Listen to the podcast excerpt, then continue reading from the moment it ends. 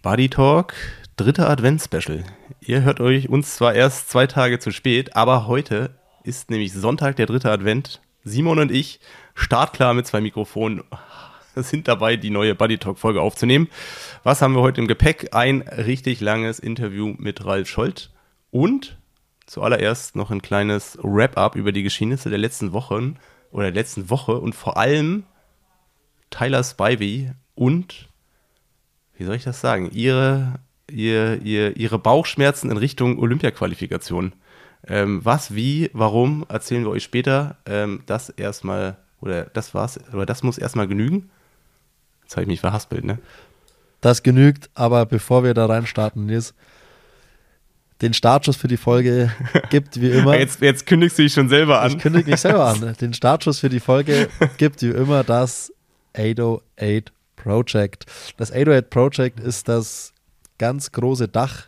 Das ist das 808 Project ist der Kerl, der hier alle zusammenholt, sei es Endless Local, Hannes Hawaii Tours, Pro Training Tours, das Gruppetto Allgäu, Red Race 120, den Allgäu Triathlon.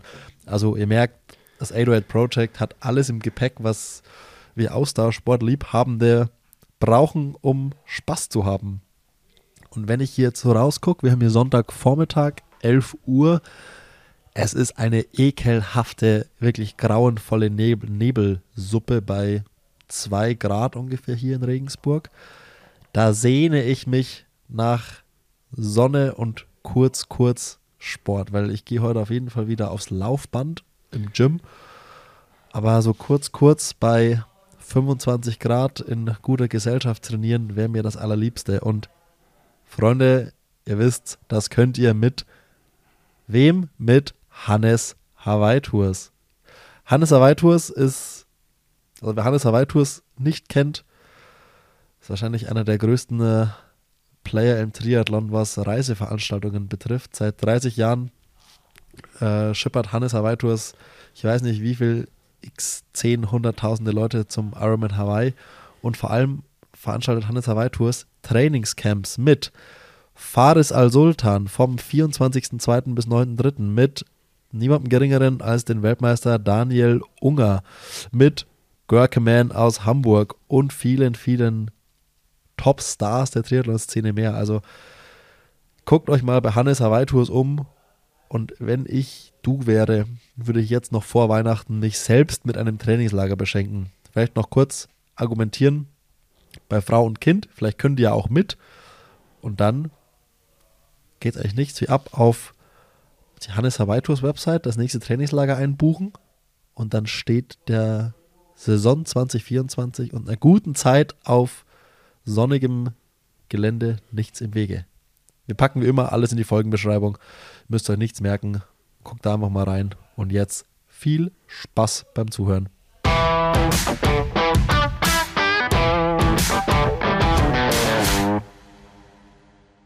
Drück mal Start.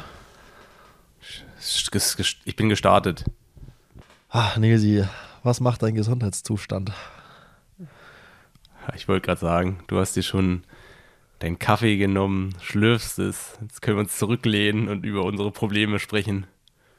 Ist gut, ist gut, ist gut, Simon. Ähm, mir geht's besser.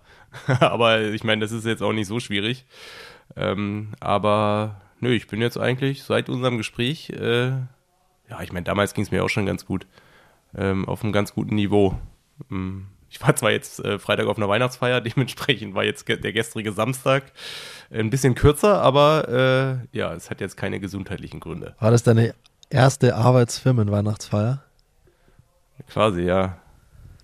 Junge, du wirst, du wirst so erwachsen, das ist unglaublich.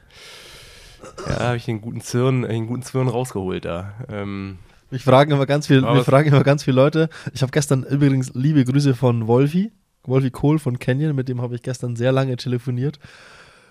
Und er hat auch gesagt, oh, und wie geht's um Nils? Und er hat ja, geht ihm gut. Und er hat sich dann auch nach, deinem, nach deiner Arbeit erkundigt und so. Und habe gesagt, ja, der Nils arbeitet so richtig hochseriös. Und dann hat er gesagt, oh, das kann ich gar nicht glauben. Ja, das ist auch, äh, sagen, mir mehr, sagen mir mehrere. Ähm, es gibt eigentlich zurzeit nur zwei Möglichkeiten. Entweder äh, Nils, du meldest dich nicht mehr? Oder äh, was, was hast du dir da eigentlich bei gedacht? Ja, vor allem, er hat dann den Wolfjörg gefragt, ich hoffe, ich kann das hier erzählen, erzählen aber ich glaube, das ist okay. Äh, ja, aber, also er macht da jetzt nicht so Gesundheitssachen äh, mit den Mitarbeitern, so als Ex-Sportler quasi. Ich so, nee, nee, der hat damit gar nichts am Hut. Es ist, es ist, Wolfi, es ist hochseriös, was Nils macht. Er ist ein ganz normal menschlicher Job, ja. Kann man so sagen. Aber langsam eingegroovt? Ja, schon. Ähm, nee, es ist, äh, ich meine, ich habe es jetzt wahrscheinlich die letzten beiden Male schon gesagt. Es ist halt immer noch eine Umstellung. Ähm, aber ich fühle mich zurechter. Ähm, ich weiß so langsam, um was es geht. Ähm, und dementsprechend macht es nach wie vor Spaß. Ich habe ein cooles Team um mich rum und ähm, ich habe es noch nicht bereut. Also ich habe mir äh, bewusst eine Challenge gesucht. Ich habe ja auch bewusst diesen Cut gesetzt, um quasi ähm, etwas anderes zu machen. Und äh, bisher äh, bin ich 100% äh, zufrieden damit. Also es, mal gucken. Nee, ich freue mich sehr für dich, wirklich. Das, das ist schön. Das freut mich zu hören. Aber es, Wir haben natürlich heute auch noch ein, genau, es soll, ein kleines Thema es soll, nicht um, Simon. es soll nicht um Unternehmensberatung gehen, es soll hier um Triathlon und drumrum gehen. Was hast du, was hast du im Gepäck, Nils? Was habe ich im Gepäck? Ich habe dir die Tage schon mal ein Interview geschickt von der Tyler Spivey, was ich wirklich super interessant finde. Vielleicht, ähm, um da ein bisschen auszuholen, es geht darum, dass die Tyler Spivey ähm, so ein bisschen angemerkt hat, dass sie die Qualifikation, wie sie gerade vonstatten geht, also ich glaube, das ist die Situation ist so in Amerika, dass zwei oder nee, eine hat sich qualifiziert, zwei Plätze sind noch offen und diese Plätze sollen beim WCTS-Rennen Yokohama ausgelost werden.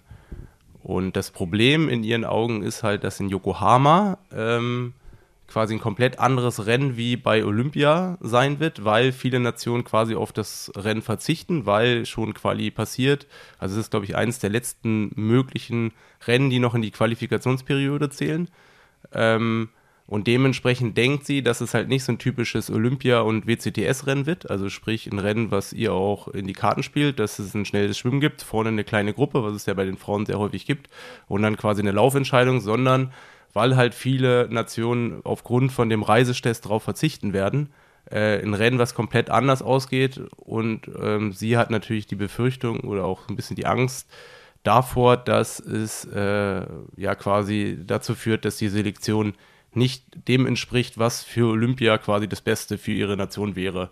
Weil wenn sich da niemand qualifiziert, ähm, ist der nächste Gang, dass das quasi sportpolitisch entschieden wird. Und das ist natürlich eine Situation, die, glaube ich, niemand haben will. Also sprich, ich weiß nicht, wie es in Amerika genau organisiert ist. In Deutschland wäre es dann so, dass äh, ja, Funktionäre, Sportdirektoren, Bundestrainer entscheiden, wer den letzten Platz bekommt. Und da gibt es natürlich immer welche, die damit besser leben können und welche, die damit schlecht, schlechter leben können. Und das ist natürlich eine Situation, die nicht so klar geregelt ist, wie wenn es einfach ähm, ja, über einen ganz klaren Platz äh, oder über ein ganz klares Kriterium äh, vergeben wird.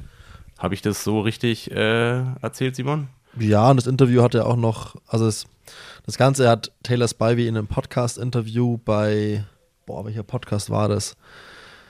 Wer sich für den Podcast, also wer, wer sich für den Podcast interessiert, ähm, ich packe den in die Folgenbeschreibung, ich suche den raus. Ich habe das Interview gehört, das ist tatsächlich sehr, sehr gut. Ähm, auch sehr, sehr kritisch in vielen Punkten. Ähm, also war echt mal sehr hörenswert, kann ich jedem, jedem empfehlen, ist auf Englisch natürlich. Ähm, und aus diesem Podcast haben sehr viele Triathlon-Medien zitiert und Artikel drüber geschrieben. Es hat tatsächlich sehr große Wellen geschlagen. In dem Podcast ging es auch noch viel drum, äh, Sponsoring-Verteilung zwischen Langdistanz und Kurzdistanz, dass das, dass wenn sie sich mit Langdistanzleuten unterhält, was sie von Sponsoren und so bekommen und was da an, an Unterstützung da ist, dann fasst sich nur am Kopf und fragt sich, was mache ich eigentlich? Wieso? Wieso mache ich das alles? Und dass es immer mehr Leute auch auf die 70.3 Distanz und PTO-Distanz zieht, einfach weil du da Sponsorengelder generieren kannst und auf der Kurzdistanz eben wahnsinnig schwer ist. Und um, ähm, darum ging es eben auch viel. Aber zurück zum, äh, vielleicht, da kommen wir vielleicht gleich noch dazu, auf diese Sponsoren Verteilung oder auf dieses Problem der, des Sponsorings auf der Kurzdistanz.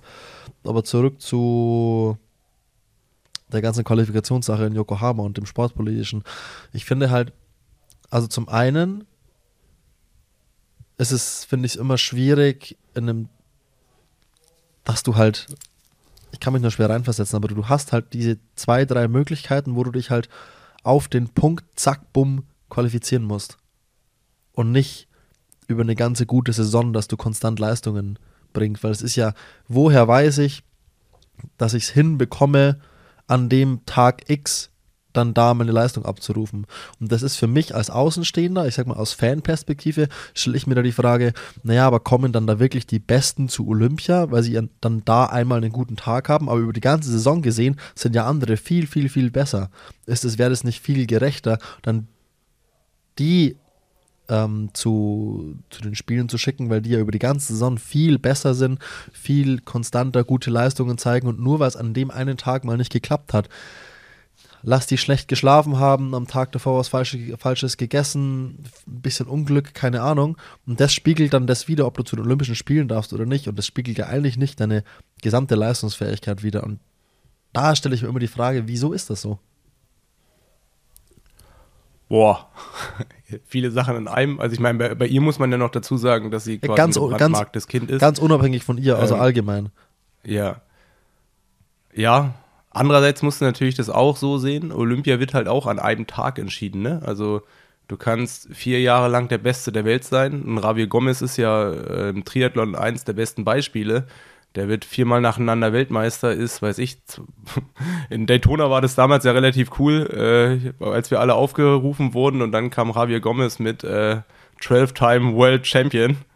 Ähm, weißt du, der hat alles erreicht, der hat alles gewonnen, aber Olympia hat er hat das einmal zu Silber geschafft. Und wer sich noch an Rio erinnert, äh, drei Wochen vorher äh, mit dem Fahrrad legt er sich hin und bricht sich seinen Arm und ist raus. Und äh, kann in seiner Karriere, oder jetzt kann man wahrscheinlich sagen, dass er nicht mehr Olympiasieger werden wird, obwohl er Triathlon zehn Jahre lang dominiert hat. Also das ist irgendwo einerseits natürlich das Schöne an dem Sport, dass es halt so brutal sein kann, aber andererseits natürlich auch auf die andere Seite brutal positiv sein kann. Ähm, aber klar, so eine Quali ist natürlich auch nie fair. Ich meine, es fängt ja allein damit schon an, dass eine Nation nur drei Plätze hat. Also du kannst, und ich meine, in Deutschland haben wir ja gerade eine ähnliche Situation. Du kannst zu den besten 20 der Welt gehören, aber in Anführungszeichen, nur weil du Deutscher bist, kriegst du keinen, keinen Platz, weil halt drei besser sind. Und das ist ja auch eine Sache, die ist gar nicht so einfach so äh, erstmal so zu, zu akzeptieren. Und genauso ist es halt auch mit so, mit so Quali-Rennen. Also ich meine, was ist dann irgendwo fair? Oder was will man dann irgendwo bei Olympia halt auch haben? Wenn es bei Olympia beispielsweise einen komplett anderen Kurs gibt, ähm, warum auch immer, weil mit Bergen oder weil es dann natürlich auch erstmal nur, äh, äh ich glaube, 50 Leute immer an der Startlinie stehen und nicht, obwohl jetzt, ich weiß gar nicht, bei Olympia sind auf jeden Fall ein paar weniger. Ich glaube mal so 10, 15 weniger. Und das Feld ist natürlich aufgrund dieser Nationenbeschränkung nicht so ähm, kompetitiv wie vielleicht ein normales Serienrennen. Also werden auf, in dem Rennen natürlich auch wieder andere Sachen abverlangt. Ähm, und dann ist es natürlich so, wie kriegt man das hin, dass man da natürlich als Nation auch seinen besten Athleten hinbekommt. Muss man sich natürlich auch als Verband die Frage stellen. Es ist, ähm, es ist ganz schwierig, da glaube ich, eine coole Situation herbeizuführen. Und als Athlet ist es sowieso brutal. Ähm, ich weiß jetzt nicht. Andererseits ist es natürlich auch total schwierig, da eine richtig geile Lösung zu finden. Also wie will man das verändern? Ja, und dann gibt es eben dieses sportpolitische Thema, wo, wie du gesagt hast, halt wo, wo Taylor Spivey ein gebrandmarktes Kind ist mit äh, Tokio 2021. Jetzt bitte korrigier mich, aber ich meine im Kopf zu haben, also sie hat sich nicht über Rennen, äh, Rennen qualifiziert oder ich weiß gar nicht, wie das mit Covid sowieso war mit der Qualifikation mit Tokio, das kannst du vielleicht gleich noch erklären, falls du es weißt. Und dann wurden eben die restlichen Plätze quasi vom Verband entschieden und ich meine, sie war zu dem Zeitpunkt auf Platz 1 der Serie. Also quasi, es hätte quasi der Meinung vieler kein, gar keine Diskussion gegeben, wer da mitfährt, aber es wurde jemand anders mitgenommen und nicht Taylor Spivey. Und das ist ja dann schon auch alles dann viel Vetternwirtschaft. Kann man irgendwie nicht leugnen, egal in welchem Verband, wer dann da wie mitgenommen wird. Also würde ich jetzt mal sagen, dass dann da schon auch viele andere Faktoren oft eine Rolle spielen. wer sich da dann wen für Ja. wen einsetzt und und und. Ah, Kann ich dir nur beigestehen. Also man weiß nie, wie das richtig zustande kommt. Ich meine, wir hatten ja, es ist noch gar nicht so lange her, 2016, mit dem ganzen Rio-Problem. Ähm, da haben sich ja auch nicht alle fair behandelt gefühlt, was im Endeffekt dazu geführt hat, dass mit Anne und Laura nur zwei gestartet sind und nicht wie ursprünglich mal geplant noch ein Gregor und ein Steffen Justus und ich glaube Anja Knapp, die ja mal ursprünglich nominiert worden sind, weil halt da auch ähm, ja erstmal dann nominiert wurde und da hat sich jemand ähm, ungerecht behandelt gefühlt und dann hat es dazu geführt, dass halt niemand fahren konnte. Ist natürlich auch eine total beschissene Situation. Das will natürlich auch niemand haben. Ähm, aber ähnliches, also wie gesagt, ich weiß es nicht genau, wie es in Amerika gelaufen ist. Ähm, ich, mir ist auch noch so, dass sie irgendwie die Serie angeführt hat zu dem Zeitpunkt. Ähm, ich weiß jetzt auch nicht, wie dann die Plätze in dem Fall entschieden wurden. Aber ähm, ja, es ist halt so und es gab es jetzt schon häufig genug. Meistens gibt es ja so ein, zwei Rennen, da muss man so Top 8, Top 12 machen. Ähm, und wenn man es geschafft hat, ist, äh, schafft man es. Und dann die meisten Nationen füllen halt auf. Und dann ist es halt so, wie nimmst du dann den zweiten, dritten ähm, mit? Wie entscheidet man das? Unter was für Gesichtspunkten? Gesichtspunkten? Also das ist halt total schwierig und da kann natürlich auch sein, dass wenn man als Sportler mit einem Funktionär besser auskommt, dass man dann natürlich bessere Karten hat. Das bleibt ja, das ist ja, ist ja leider so. Thema, Deswegen ist es ja so wichtig, deswegen ist es ja so wichtig, dass es klare Kriterien gibt und im besten Fall halt alle Athleten das auch schaffen, weil dann gibt es halt keine Diskussion. Und das muss ja eigentlich, das ist natürlich das Beste, was passieren kann. Aber es ist natürlich auch wieder die Frage, was passiert, wenn es halt nicht so ist und es noch zwei Plätze übrig sind, äh, soll man dann gar keinen hinschicken. Das ist natürlich auch eine Scheißsituation, ne? Und die einzigen, die es ja, glaube ich, in den letzten zehn Jahren mal geschafft haben, das äh, war die DTU in Rio. Und sonst wurde es, wird es in jedem Verband aufgefüllt und in jedem Verband gibt es halt die Probleme. Und es ist natürlich auch so, ich meine, als Sportler bist du ja dann immer einer in dem System, der, der kann natürlich davon profitieren oder halt eben nicht. Und man kann natürlich total mitfühlen, dass eine Tyler Spivey, und das ist ja irgendwo auch schon krass, also ich meine, das Rennen ist in einem halben Jahr und die macht sich jetzt schon Gedanken darum, dass äh, ich sie das nicht unbedingt in die Karten spielt und veröffentlicht das jetzt.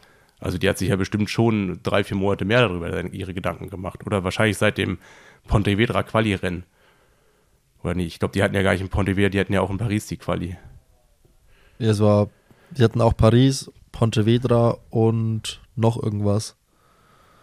Ach, war Pontevedra? Also ich weiß ja nur, in dem Interview kam ja auch vor, dass sie äh, mit einem Ermüdungsbruch dort gestartet ist und äh, ihren Platz in der Gesamtwertung unter, oder äh, quasi verteidigen wollte, was sie auch geschafft hat. Aber ach so, ich weiß nicht, ob es da noch um Olympia ging. Ich weiß halt die, ich meine, das wäre doch die Taylor Nipp gewesen, die sich in, in, in, in Paris qualifiziert hat. Ja, genau. Die war ja da, genau, Taylor ähm, Nipp hat sich in ja. Paris qualifiziert. Boah, das, aber ich, boah, ich war der Meinung, dass Pontevedra auch Quali-Rennen Ja, war, ich, aber also, spielt jetzt auch keine Rolle. Auf jeden Ja. Fall, sie ist noch nicht qualifiziert und man muss sich jetzt natürlich Gedanken machen. Und wenn man dann so ein, so ein Ding wie Yokohama hat, wo man schon merkt, so, boah, das spielt alles so gar nicht in die Karten, ist das natürlich auch irgendwie eine beschissene Situation. Jetzt so, über, du ziehst das den ganzen Winter ja mit, mit dir selbst. Den ganzen Winter, tagtäglich ziehst du das mit. Du reißt dir tagtäglich deinen scheiß Arsch auf und hast immer im Kopf, fuck ey, und ah, das ist alles so suboptimal, was da auf mich zukommt.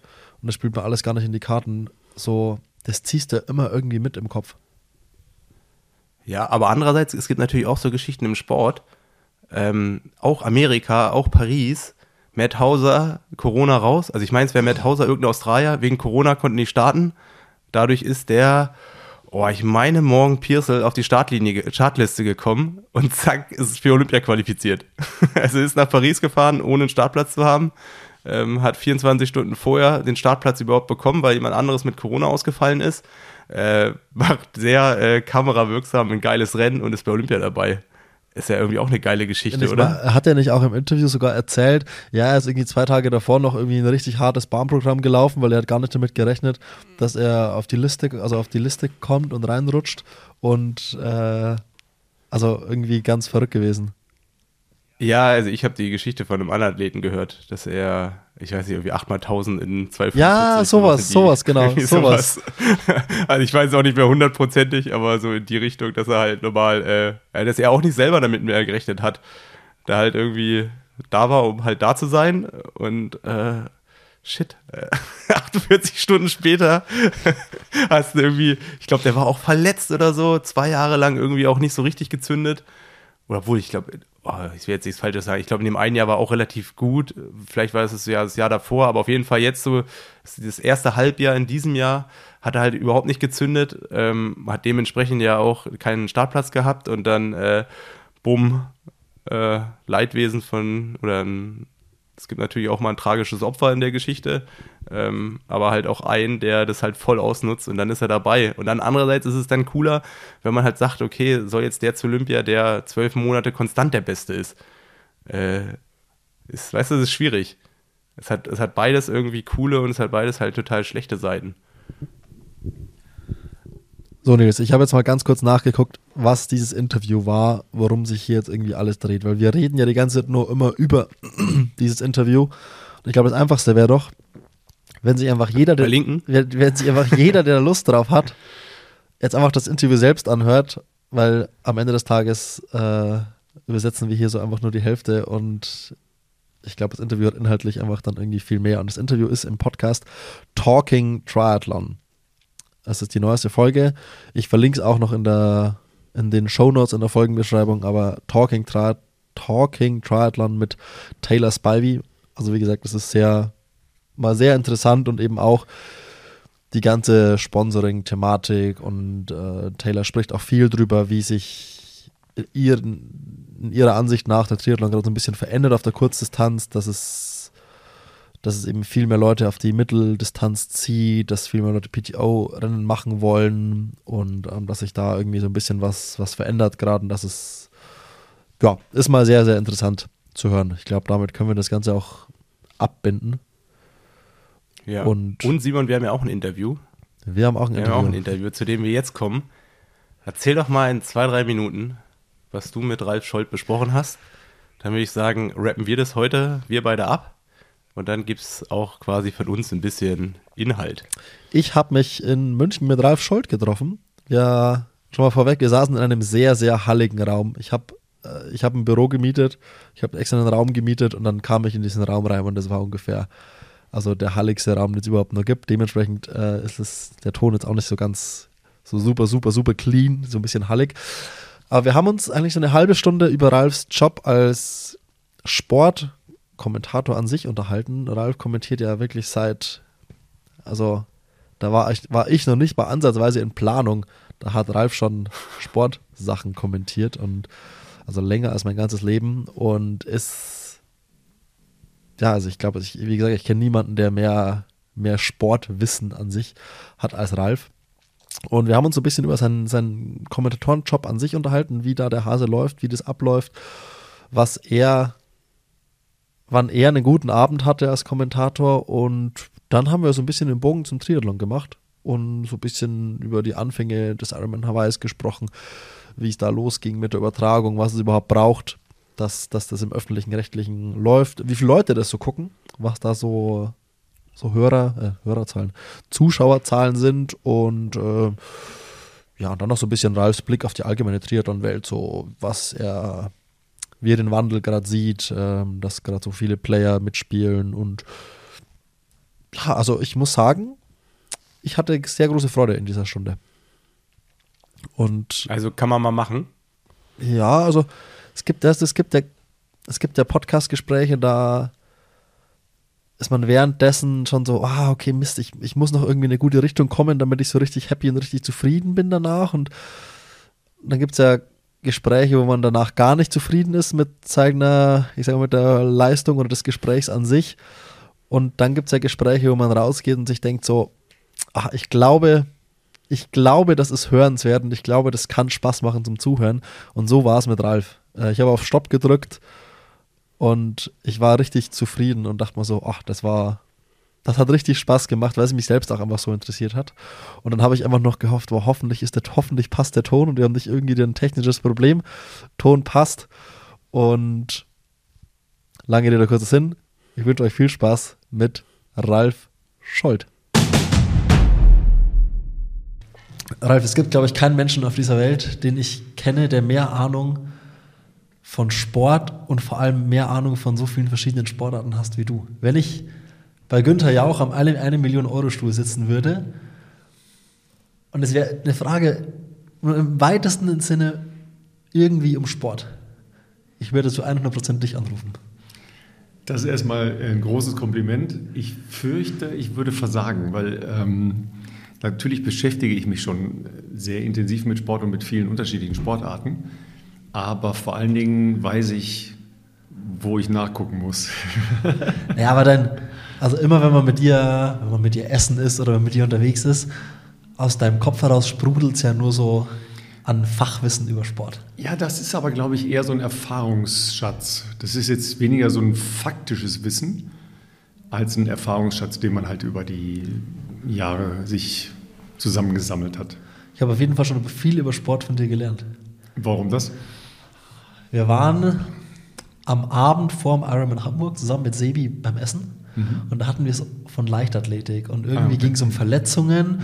Ich habe auf jeden Fall zum Beispiel von dir gelernt, dass der Hochsprung die verletzungsanfälligste Sportart in der Leichtathletik ist. Und mit der Info, mit der bin ich richtig stolz hausieren gegangen. Mit der habe ich immer wieder schon angegeben. Ich so, ey, ich weiß da was.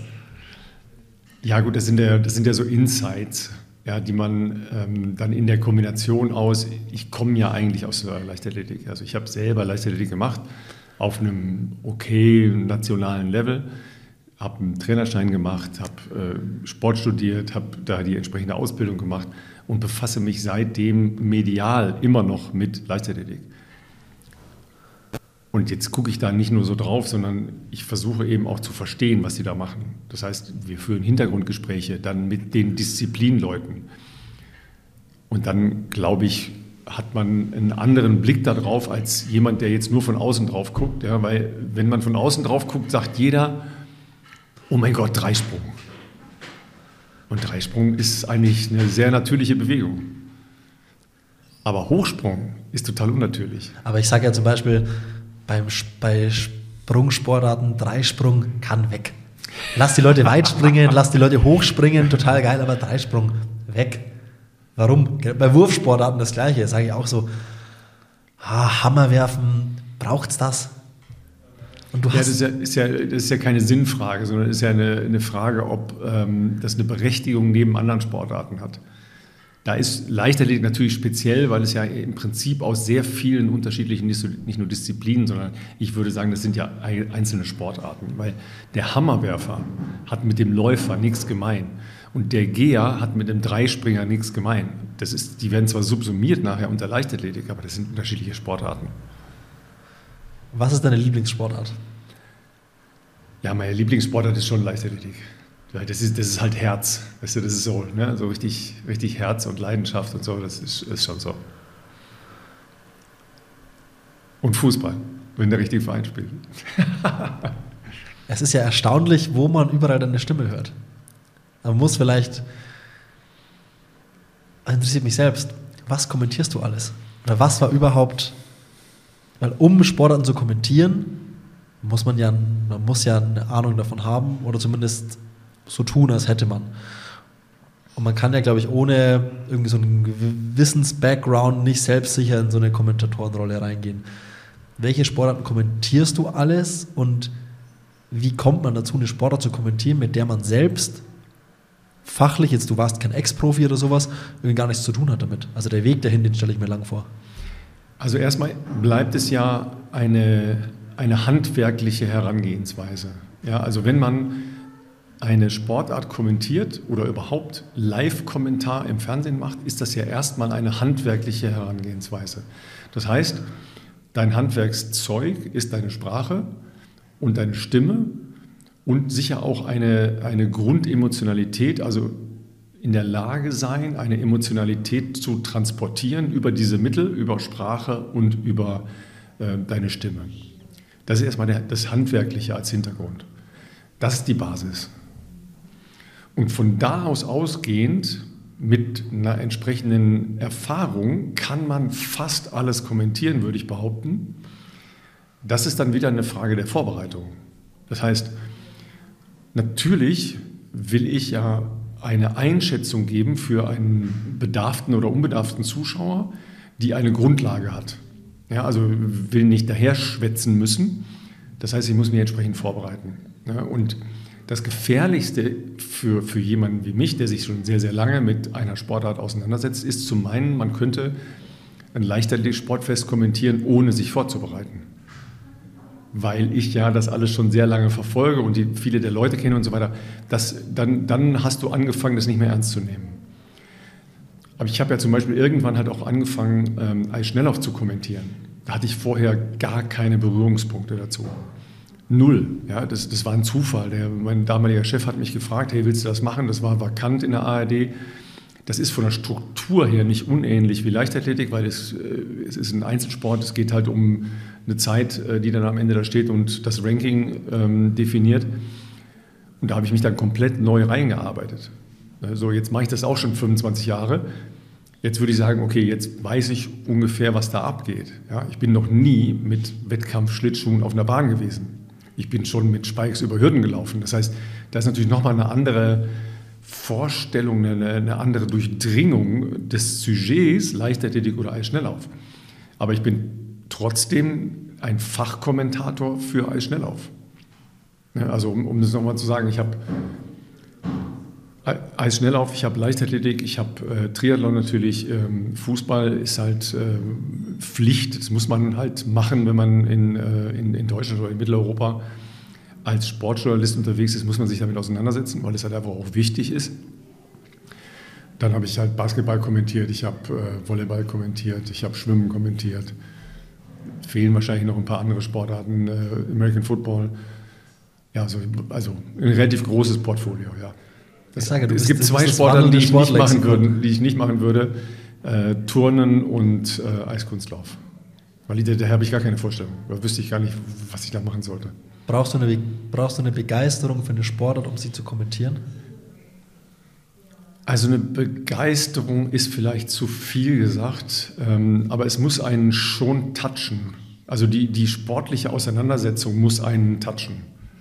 Ja, und das, das, da geht es jetzt sogar weniger um die Sportart, sondern es geht darum, was passiert eigentlich in der Sportart, was definiert den Charakter dieser Sportart. Das ist dann eher, eher das, was, was mich daran fasziniert. Aber das, äh, das kann ich auch haben, wenn ich äh, Kindern auf dem, auf dem Schulhof beim Sackhüpfen zugucke. Also das, das äh, hat jetzt nichts mit Profisport zu tun. Wenn du ein guter Leichtathletikabend geht zu Ende. Wir haben jetzt zum Beispiel die European Games letztes Jahr in München, die du kommentiert hast. Mhm. Der Abend geht zu Ende. Was macht einen guten Abend? Also wann hast du eine gute Leistung abgeliefert aus deiner Kommentatorensicht? Woran machst du das fest? Also du hast ja als Live-Kommentator ähm, keinen zweiten Versuch. Ja, das heißt, du, du kannst nicht sagen, ja, okay, stopp mal eben, machen wir nochmal das ist live. Also du, du, musst dann entweder am Punkt sein oder nicht am Punkt sein. Und an einem guten Abend hat man möglichst viele Situationen am Punkt getroffen. Ja, und das ist, ist natürlich unterschiedlich. Mal sind es emotionale Punkte, die man treffen muss, wo es halt auch gilt, eine Emotionalität mitzunehmen, mitzugehen und zu transportieren. Mal geht es darum, wesentliche faktische Dinge er zu erkennen, ähm, zu verbalisieren, zu verstehen, was das jetzt bedeutet für den jeweiligen Ausgang. Und mal ähm, ist es nur, dass man in der Komplexität, die so ein Abend bietet, die Übersicht behält und die wesentlichen Erzählstränge alle sauber ähm, erzählt und zu Ende gebracht hat. Wie sieht dein Handwerkszeug da aus? Du sitzt da irgendwo auf, dem, auf der Pressetribüne am auf deinem Platz, relativ weit weg vom Feld, glaube ich. Was habt ihr am Tisch liegen? Oder was ist dein Werkzeug, mit dem du arbeitest da? Also das, äh, das ist sehr unterschiedlich. Also nicht jeder arbeitet so wie ich. Ich kommentiere ja Leichtathletik mit einem Partner zusammen, mit Willi Haag. Der arbeitet ganz anders als ich. Wir kommentieren aber im freien Flow miteinander. Das machen auch nicht viele so, weil das schon eine, eine Kunst ist sich abzuwechseln, ohne sich ins Wort zu fallen. Ja, also wir kommentieren alles gemeinsam. Wir machen ganz, ganz wenig Absprachen vorher. Und wenn, machen wir die erst unmittelbar vor einem, sagen wir mal, 100-Meter-Lauf. Ja, dann, dann sagen wir, hey, welchen Lauf willst du machen? dann macht einer die Vorstellung und einer macht den Lauf. Das ist aber schon alles, was wir an Vorbereitung machen. Also erstmal haben wir natürlich das, was wir in den Tagen vorher erarbeitet haben, mit unseren Rechercheuren zusammen, das haben wir in irgendeiner Form parat. Ja, der Willi schreibt sehr viel auf. Er hat dann Dinge auf dem Zettel stehen. Ich schreibe nicht so gerne auf, weil wenn ich was aufgeschrieben habe und das lesen muss, in der Zeit kann ich nicht ins Stadion gucken oder aufs Bild gucken. Ne, dann lese ich ja. So. Und wenn ich anderen zuhöre beim Kommentieren, kann ich dir sagen, ob der aufgeschrieben hat oder nicht aufgeschrieben hat. Ich höre das. Das ist für den Zuschauer nicht unbedingt relevant, aber ich möchte mich davon frei machen. Das heißt, ich habe im, im Prinzip Startlisten mit ein paar Notizen drauf. Und der Rest ist im Kopf. Wie, ich kenne das aus meiner Situation, mir fällt es in Podcastgesprächen manchmal schwer, so im Kopf komplett so bei der Sache zu bleiben mhm. und so komplett im Gespräch zu bleiben. Mir fällt es manchmal, du gibst mir jetzt eine relativ lange Antwort, es kann mir dann passieren, dass ich im Kopf irgendwie mal kurz so wegdrifte und irgendwie nicht so 100% im Gespräch bin und dann fällt es mir extrem schwer, die richtige Abzweigung wieder weiterzugehen und sowas. Wie schaffst du es an so einem vier, fünf Stunden Leichtathletikabend so da dabei zu bleiben, dass du nie den Faden verlierst vom Kommentieren, weil du bist ja immer auf Sendung. Ja, also das, das ist auch eine Frage von, äh, von Handwerk letztlich. Ähm, das ist sicher auch ganz viel Übung, also dass man es halt einfach macht. Weil da sind schon sehr unterschiedliche Stränge, die halt auf einen zulaufen. Also erstmal ist das Ereignis im Stadion.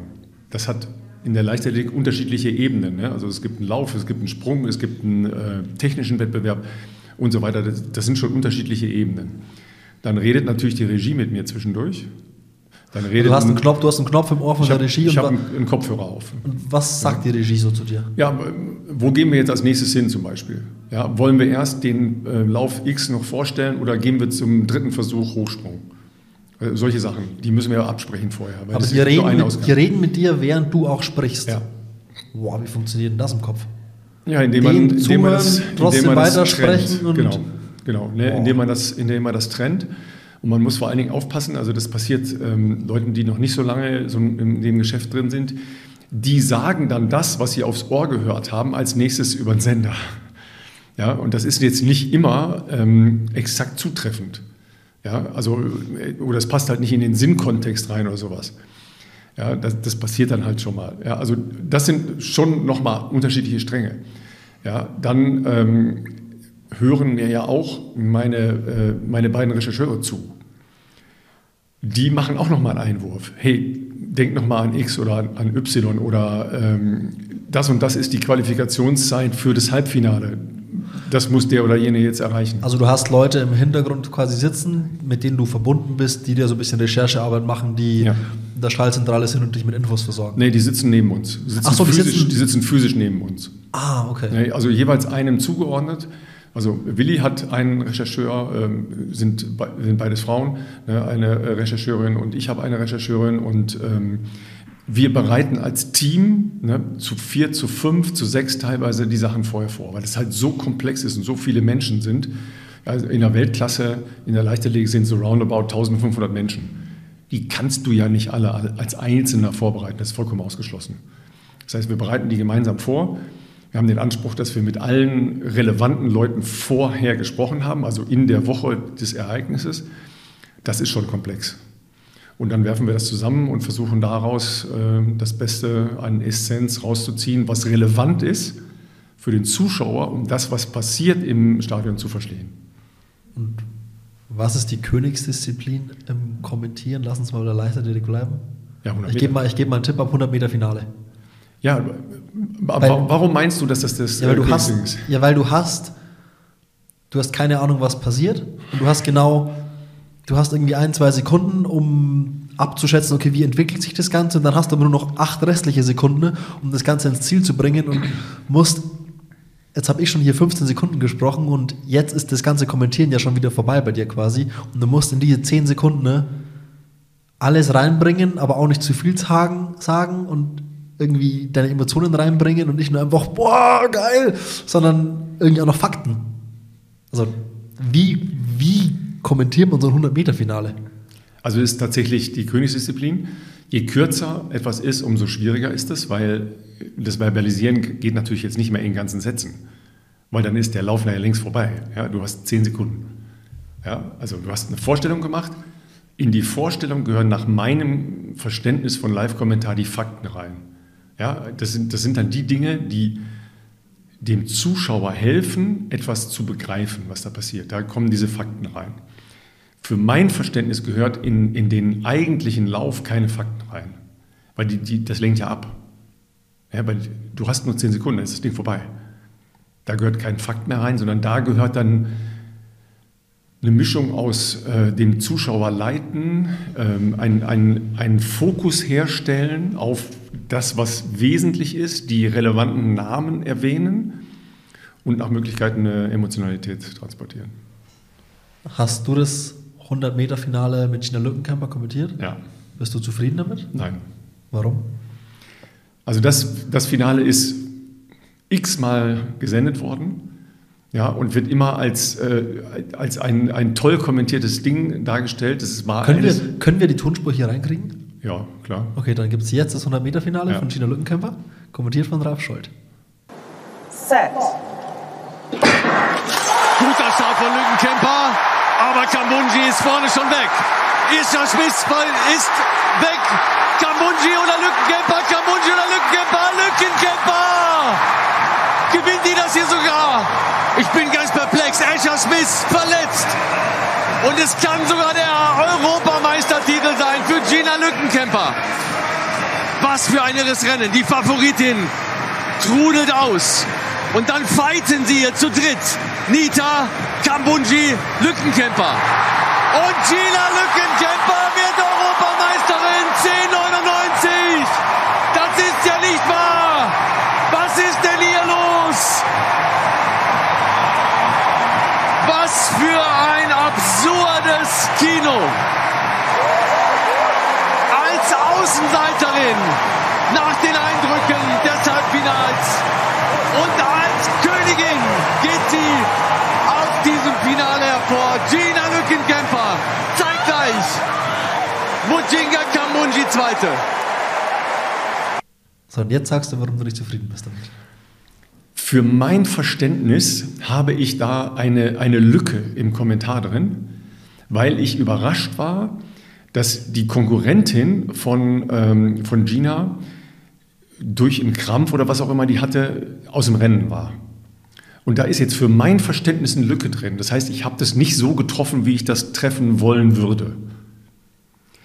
Dass ich am Ende trotzdem dieses, dieses äh, Duell mit mit Lückenkämper um, um Gold und so dann habe, das rettet diese Reportage für mich ein bisschen. Ja, und ich habe ja auch dann relativ schnell äh, Gina als, ähm, als Siegerin, als Europameisterin da identifiziert. Aber das war definitiv äh, einer meiner schlechteren 100-Meter-Kommentare. Aber Was? ich habe natürlich eine andere Sicht darauf als jetzt ein, ein Zuhörer oder ein Zuschauer, der das erste Mal sieht. Ja, ja, klar. Also man ist ja selbst immer viel selbstkritischer. Ja. Das kenne ich von Fotos also, und sonst was ja auch. Ob man das jeder ist, weiß ich nicht, aber ich bin dann so, eine, ich war da sehr, sehr unzufrieden mit. Aber du hast keine Chance, das Ding ist vorbei. Das ist dann einmal passiert und ist Wie sehr kämpfst du dann damit und wie sehr nimmst du sowas in weitere Kommentare irgendwie mit? Führst du sowas wie ein Feedback-Gespräch dann irgendwie? Oder also ja, das machst du das ja schon, wie lange? 30 Jahre, 20 ja, Jahre? Ja, ja. Das ist etwas, was wir dann am, äh, am Abend noch diskutieren. Und jetzt gar nicht groß in der Redaktion oder so, sondern das in unserem kleinen Kreis. Also okay. ne, wir als Reporter und äh, ähm, unsere Assistentin und ähm, wir, wir sind halt so eine Crew aus sechs, sieben Leuten. Da diskutieren wir das. Da, da fällt das auch nur auf. Also das ist, das ist viel zu, viel zu fein rein in die Materie, ja, also wer ist da jetzt was und so weiter, ja, habe ich die richtig identifiziert, ja, nein, vielleicht und so weiter. Das spielt gar keine Rolle. Da, da sind wir unsere Korrektive in dieser sehr engen, kleinen äh, Leichtathletikgruppe. Was war dein bester Kommentar jemals, wenn du einen rauspicken müsstest als dein, Boah, das ist dein sicher, Portfolio? Das ist sicher schwer. Ähm, also München war schon herausragend, weil man lebt natürlich als Reporter schon auch von dem Erfolg. den ähm, die Sportlerinnen und Sportler oder die Mannschaften, die man da begleitet, erzielt hat. Ne? Also das, das, muss halt auch als Ereignis einen großen Nachklang haben, damit das eine, eine Wertigkeit bekommt. Insofern war, war München außergewöhnlich, weil da sehr viele Dinge überraschend passiert sind, die ähm, dann mit einem überragenden oder überraschenden Erfolg aus deutscher Sicht geendet sind. Und deshalb sind da ein paar sehr gute Kommentare bei rausgekommen. Ähm, 5000 Meter Erfolg von Konstanze Klosterhalfen war sicher so ein Ding. Aber das, ob das jetzt mein bester Kommentar war, das ist jetzt, das, das verschwimmt dann halt schon. Das sind graduell dann sehr, sehr kleine Unterschiede. Ja, also was, äh, was sehr viel gespielt wird und was sicher aus vielerlei Hinsicht ein, ein besonderer Kommentar war, war 2006 der Europameistertitel von Jan Fitschen über 10.000 Meter. Das war völlig überraschend. Wir hatten äh, tatsächlich einen, einen, äh, den zweiten deutschen Pollmecher als für uns favorisierten aus deutscher Sicht. Aber wir haben es dann sehr schnell gemerkt, dass was möglich war. Und das haben wir sehr schnell erfasst, sehr schnell halt auch transportiert.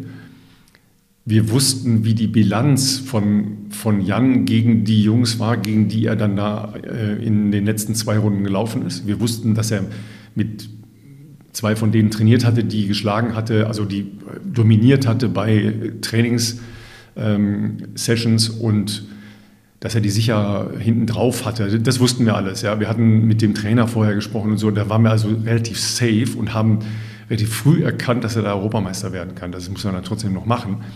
Und das war dann halt äh, schon, schon so, ein, so ein Ausbruch an Emotionalität hinten, weil es vollkommen unerwartet war. Also das war schon, schon geil. Ne? Also da sitzt du dann halt auch noch ein bisschen länger da und denkst, wow, das war jetzt irgendwie speziell. Kurze Werbung. Du Simon, wir haben ja jetzt schon länger einen Partner, aber wir haben schon lange nichts mehr davon berichtet. Blackroll haben wir noch nicht vergessen, oder? Äh, ich weiß nicht. Easy. Blackroll ist tatsächlich keine Lüge, tagtäglicher Teil meines Lebens. Ich schlafe jeden, jede Nacht, versuche ich mindestens acht Stunden auf einem Blackroll-Kissen zu schlafen.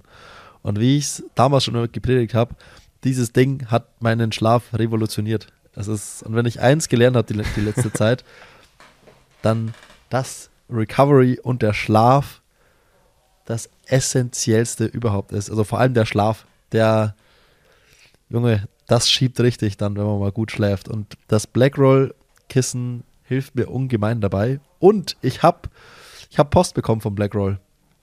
Und zwar. Ja, ich wollte gerade sagen, was machst du denn? Wie holst du dir die letzten 10% noch raus? Also ich meine, wir sind ja jetzt auf einem geilen Niveau, aber es geht ja noch besser, also ne? Die, le die letzten 10% meiner absoluten Leistungsfähigkeit kitzel ich mit so, ich habe so Recovery Boots vom Blackroll.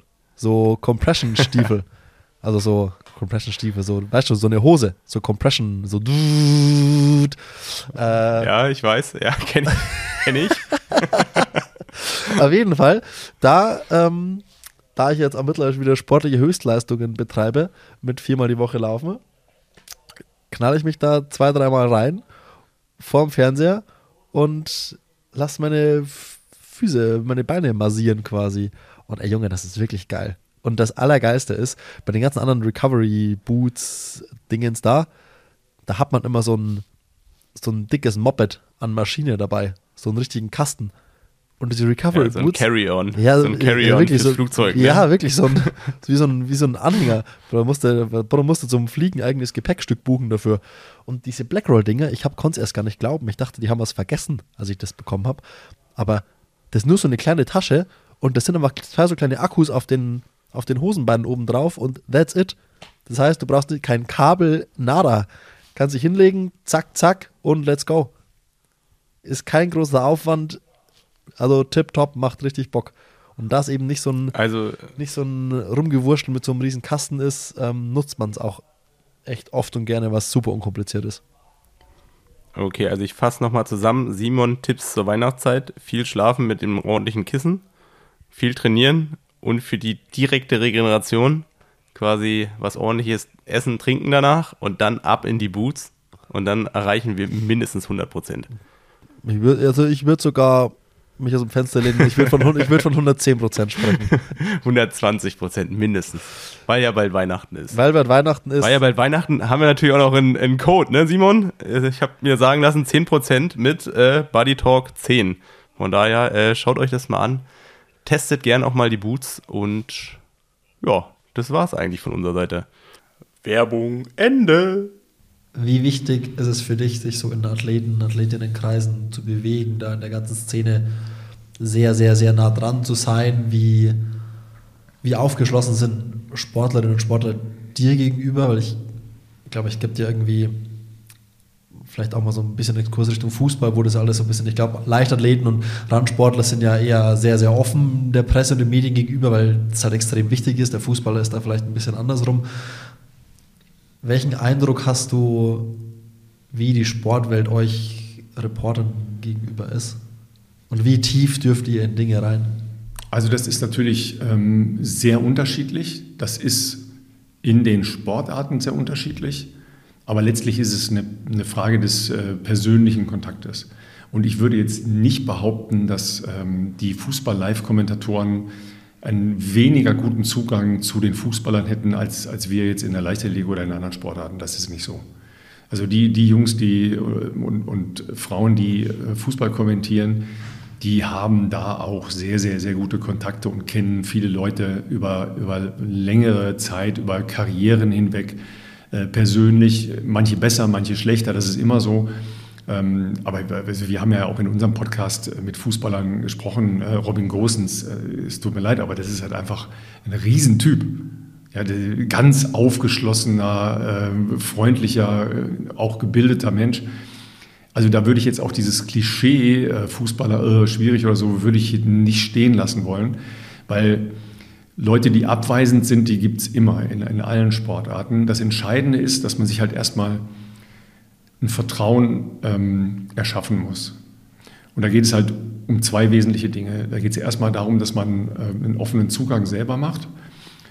Und dann ist es halt extrem wichtig, dass Dinge, die man nicht in der Öffentlichkeit transportieren soll, auch nicht in der Öffentlichkeit transportiert, weil sonst verlierst du natürlich äh, Vertrauen und dann, dann erfährst du nichts mehr ja, oder einfach nur noch oberflächliche Sachen und dann hast du verloren. Ja, das heißt, das musst du dir erst aufbauen und das natürlich bei Einzelsportarten musst du dir bei jedem Einzelnen wieder neu erarbeiten. Ne? Also jedes Mal kommt wieder eine neue Generation von Athletinnen und Athleten, dann ne, gehst du hin und sagst, hallo, guten Tag, ich bin der und der ja, hast vielleicht schon mal meine Stimme gehört und dann musstest du dir wieder von vorne erarbeiten. Ne? So, so ist das halt. Und dann hast du halt mit, wie im normalen äh, Leben halt auch, mit Menschen einen schnellen, direkten Kontakt, weil man irgendwie ähnlich tickt, ähnliche Sprache benutzt, ähnlichen Sinn für Humor oder nicht hat. Und dann ähm, hat man Leute, mit denen man äh, sehr eng ist und mit denen man äh, gar keinen Kontakt hat oder nur einen, einen sehr professionellen Kontakt hat. Also das ist, äh, aber es ist sehr wichtig, dass man das hat.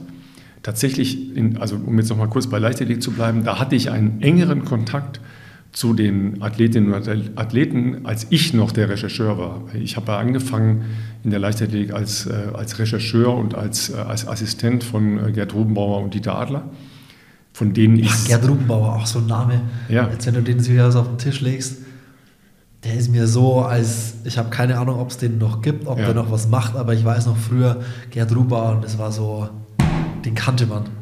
Das Ja, ist ja, ein richtig großer. Name. Ja, mit dem bin ich 20 Jahre um die Welt gereist. Ja, also von dem habe ich ganz, ganz viel gelernt. Ja, und da zu der Zeit habe ich ja die ganzen Kontakte zu den Sportlerinnen und Sportlern in erster Linie gehalten. Ja, klar, die beiden haben schon auch ähm, Recherchegespräche gemacht, aber nicht so viele. Und so ist es jetzt auch. Ich mache auch noch Recherchegespräche, aber nicht so viele.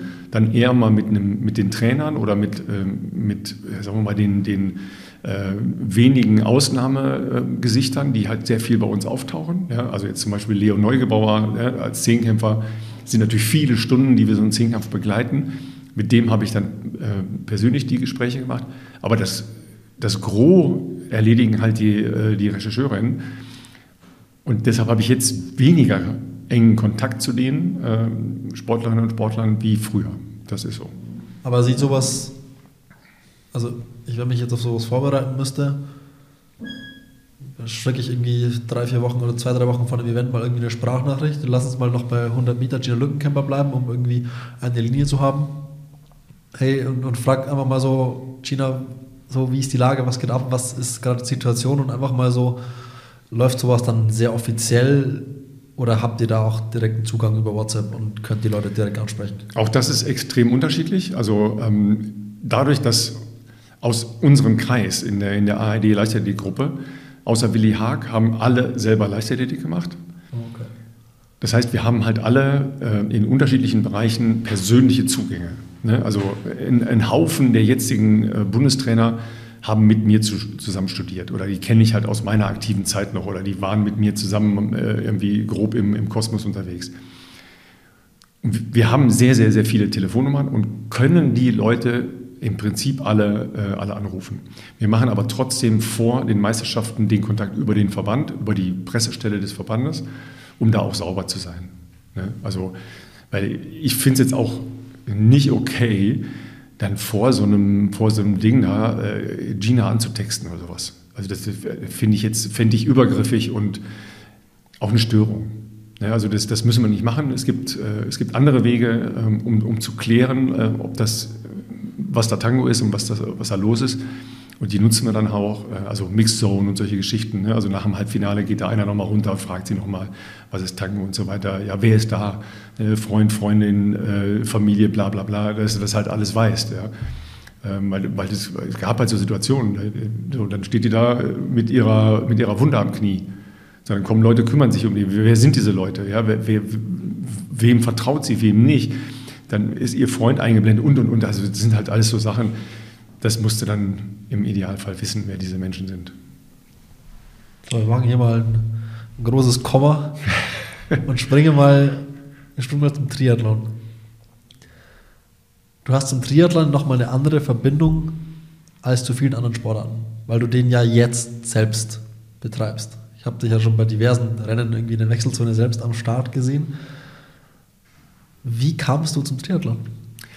Das hatte tatsächlich mit meinem äh, Wechsel vom, ähm, vom eigentlichen Sender WDR nach äh, Frankfurt zum HR zu tun.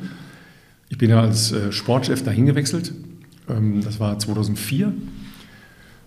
Und da war ja schon die Befassung beim HR mit dem Ironman Frankfurt, aber auch die Verantwortlichkeit für die Coverage ähm, vom Ironman Hawaii. Und das haben wir dann halt extrem ausgebaut. Und im Sommer 2005 kam dann der Kollege Dirk Froberg auf mich zu und sagte, ähm, ich glaube, ich würde auch mal sowas ausprobieren wollen. Und ähm, der meinte aber Ironman, äh, das meinte ich noch nie. Und dann haben wir tatsächlich zusammen ähm, oder sagen wir parallel angefangen äh, zu trainieren. Wir haben ganz wenig äh, zusammen trainiert tatsächlich, aber wir haben halt gemeinsam angefangen. Und wir haben dann unseren, äh, unseren ersten Triathlon ähm, zusammen gemacht. Das war äh, die Kurz, also nicht, ähm, nicht Kurzdistanz, sondern äh, die, die Volksdistanz in Hamburg wo wir beide fast ertrunken werden, obwohl wir eigentlich ganz gut schwimmen, weil wir beide äh, ähm, Surfanzüge anhatten. Und die sind nicht geeignet zum Schwimmen, für alle, die das mal ausprobieren wollen. Don't do this.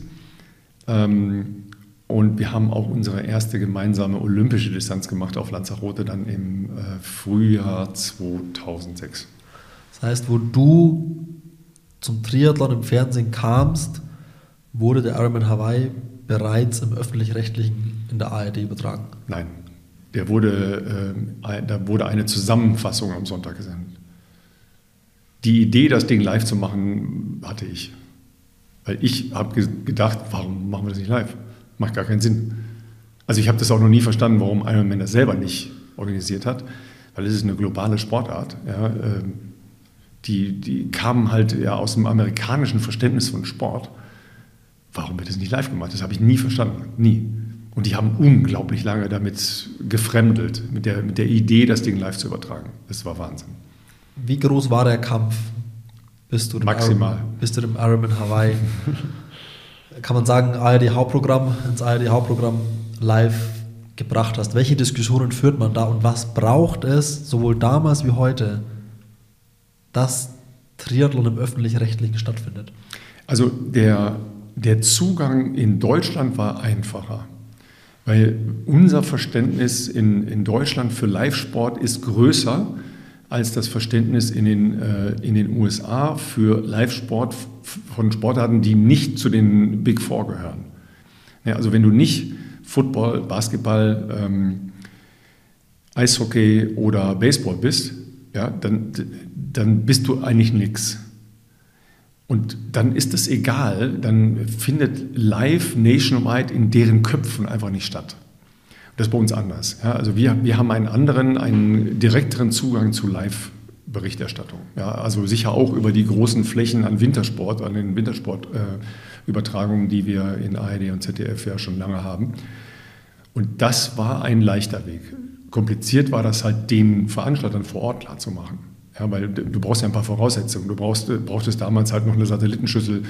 Du brauchtest halt ein permanentes Signal, ja, ein durchlaufendes Signal. Das gab es damals nicht. Ach, das Problem war gar nicht, den Sendeplatz zu bekommen, sondern. Nein, das war ein, das kleinere Problem. Ach das, so. das muss man natürlich auch alles argumentieren und so, das ist ja alles klar. Ja, weil da, da muss ja eine, eine Erwartungshaltung, dass es eine Resonanz hat, also eine relevante Resonanz hat für ein Vollprogramm. Ja, die ARD äh, arbeitet in der Regel mit Vollprogrammen, egal ob jetzt die dritten Programme oder ähm, das erste. Da, da, muss es eine, eine äh, Relevanz haben, eine Gesprächswertigkeit haben, ne, eine, eine sportliche Relevanz haben, sonst du verdrängst ja immer anderes Programm. Ja, und das andere Programm hat ja auch eine, ähm, eine Berechtigung und eine Wertigkeit. So, und dann, dann musst du halt eine über Wertigkeit äh, definieren. Ne? Aber wir erinnern uns ja alle, in der Zeit waren ja die deutschen Männer sehr erfolgreich. Ja, wir hatten ja Stadler äh, als Sultan und so weiter und die haben ja in der Zeit ihr Hoch gehabt ja, und sich ja abgewechselt als, als Weltmeister. Ja, und dann äh, kam es halt dazu, also wir hatten das dann schon ein Jahr äh, live gemacht und dann hatten wir den Schritt in die ARD zum ersten Mal, ja, also großflächig in die ARD haben wir mit relativ großem Aufwand äh, gemacht, weil wir noch sehr viel selber auf äh, der Insel dann äh, organisieren mussten, weil es eben kein durchgängiges Signal von Ironman selber gab. Und haben da eine relativ große Investition gemacht und das war das Jahr mit dem schlechtesten Abschneiden äh, der Deutschen aller Zeiten. der beste war Frank Vitrisal als 18. Aber große Investition und viel selbst auf Kona ja. vor Ort gemacht. Wie sieht es aus? Was habt ihr da alles gemacht? Warst du in dem Jahr dann selbst auch vor Ort so? Ja, ja Mach mal das Nähkästchen ja. ein bisschen auf. Ja, das, äh, da mussten wir halt produktionell einfach sehr viel äh, selbst machen. Ähm, da haben wir dann halt ein, äh, den Teil eines, äh, eines Übertragungswagens da angemietet. Das ist nicht vor Ort, sondern das ist dann in den USA und wird dann da auch rübergeschippt. Und wir haben halt größere Teile der Technik in den USA angemietet und darüber transportieren lassen. Ja, und wir haben, ähm, wer schon mal auf Hawaii war, Hot Corner oben, äh, da war so ein, so ein Reifenhändler. Und bei dem Reifenhändler auf dem Parkplatz haben wir oben auf die Hot Corner geschaut und haben eine, eine Kommentatorenbox dahingestellt.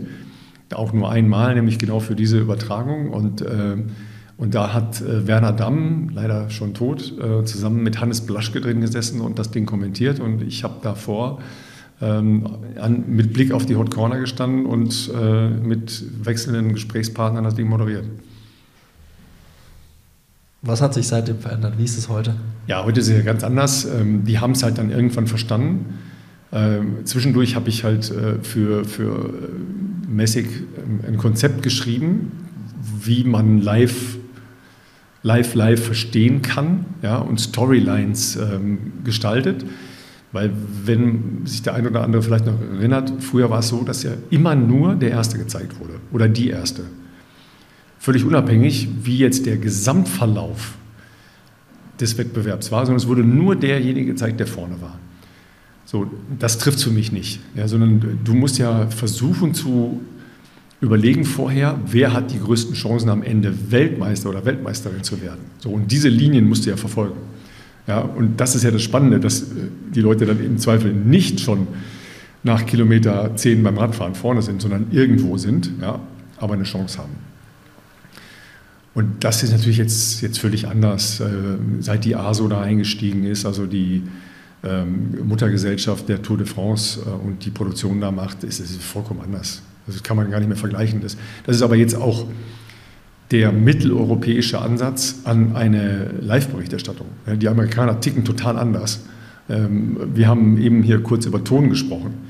Die behandeln Ton vollkommen anders als wir. Vollkommen anders. Das, das, sind, das sind so ähnlich wie im, in der Rechtspflege. Amerikanische und europäische Anwälte sprechen eine unterschiedliche Sprache. Deren Tonleute sprechen eine andere Sprache als unsere Tonleute. Das ist wirklich crazy. Und die Herangehensweise jetzt von, äh, von den Franzosen, die da die Übertragungshoheit inzwischen haben, ist eher mitteleuropäisch. Das heißt, wir die identifizieren halt Storylines vorher, die relevant sind und die werden konsequent verfolgt. Ihr habt ja dann Zugriff auf das Weltbild und habt selbst noch so ein, zwei Kameras, glaube ich, mit dem Rennen. Ja. Was ist deine Wunschvorstellung, wie man einen Langdistanz-Triathlon überträgt? Weil ich bin der Meinung, es ist schon oft sehr, sehr einseitig, eben sehr oft die gleichen Leute, sehr oft Spitze über für, für viele, viele, viele Minuten, Standbild nur Spitze und wenig Dynamik drin. Wir haben das Thema Windschatten natürlich, was euch das Arbeiten enorm erschwert und auch irgendwie reglementiert, glaube ich, aber wieso geht es nicht so viel abwechslungsreicher? Also in, ähm, in der Praxis ist es tatsächlich so, dass wir mit unseren Kameras das Angebot der ASO an Live-Kameras ergänzen. Das heißt, es ist nicht so, dass wir das jetzt für uns behalten, sondern wir stellen unsere, also äh, wesentlich sind halt die Motorräder. Ne? Also unsere Motorräder, wenn wir ein oder zwei Motorrad zusätzlich haben, also ein oder zwei zusätzliche Live-Quellen, die stellen wir denen zur Verfügung. Das ist halt ein Austausch, der da stattfindet, damit das Gesamtangebot an Bildquellen größer wird. Weil spätestens äh, aus dem Jahr, als äh, Patrick Langer gewonnen hat, der dann irgendwie als Elfter abgestiegen ist und dann gewonnen hat, wissen wir, dass, dass man halt solche Dinge anders verfolgen muss. Ja, weil sonst habe ich von grob acht Stunden Übertragung den Weltmeister nachher nur zehn Minuten im Bild. Das kann es ja nicht sein. Aber ihr könnt ja. nicht auf eure Kameras dann selbst schalten. Das heißt, Doch, wir, können, so. wir können tatsächlich sogar alle Kameras benutzen. Ja, also wir kriegen die, die Signale der Kameras äh, isoliert. Also wir machen unsere komplett eigene Regie. Ah, okay. Ja, also wir, das, das ist so, wir, wir nehmen die Kameras, von, äh, die, die zur Verfügung stehen, von der ASO und von uns und machen daraus ein eigenes Signal. Und die ASO bekommt halt unsere Kameras und können die auch in ihr Angebot integrieren. Aber es bleibt ja dabei, selbst wenn wir vier, fünf Kameras haben, dann ist das natürlich auf einem 180 Kilometer Radkurs, und jetzt bleiben wir mal äh, bei, bei den äh, eher, wie soll ich sagen, lebendigen Austragungen der Sportler, nämlich mit Männern und Frauen in einem Rennen, ist das ja wenig, weil du hast dann nur genau vier oder fünf Punkte in, in einem Rennen über 180 Kilometer, die du anfahren kannst. Und das macht es halt extrem schwer. Ja, und jeder, der, der sagt, ja, aber ihr hättet doch, ja, nachher weiß ich das auch alles. Aber in einem Rennen zu sagen, okay, der gewinnt oder der gewinnt oder der ist relevant und der ist weniger relevant, das ist nicht einfach. Höre ich da richtig raus, dass es auch immer um risikoreiche Entscheidungen ja, klar. geht? Ja, logisch. Wo du dein Motorrad ja. hinschickst, weil das kann auch quasi kann auch falsch sein. Es kann auch eben in, eben in die Hose gehen. Wenn jetzt ja, so, mhm. Du hast das Gefühl, irgendwie Dark Horse XY, ja. ähm, oh, da ja. könnte heute eventuell vielleicht was sein, du schickst ein Motorrad hin. Nehmen wir doch mal, nehmen wir doch mal diesen ersten Titelgewinn von, von Patrick. Ja? Der kommt also von Position 11. Sebi Kienle war deutlich weiter vorne. Der war aber irgendwo im Niemandsland auf, ich meine, Rang 5. Und vorne Sanders. So, und zu dem Zeitpunkt waren zwei Live-Kameras bei den Männern. Ja, so, und, und wir hatten unsere Kamera. So, was ist die Entscheidung? Bleibt die jetzt bei Sebi und der kann nach vorne laufen? Oder geht die auf Platz 8 zu Patrick Lange? Die Entscheidung musst du treffen. Die, die nimmt dir keiner ab, die Entscheidung.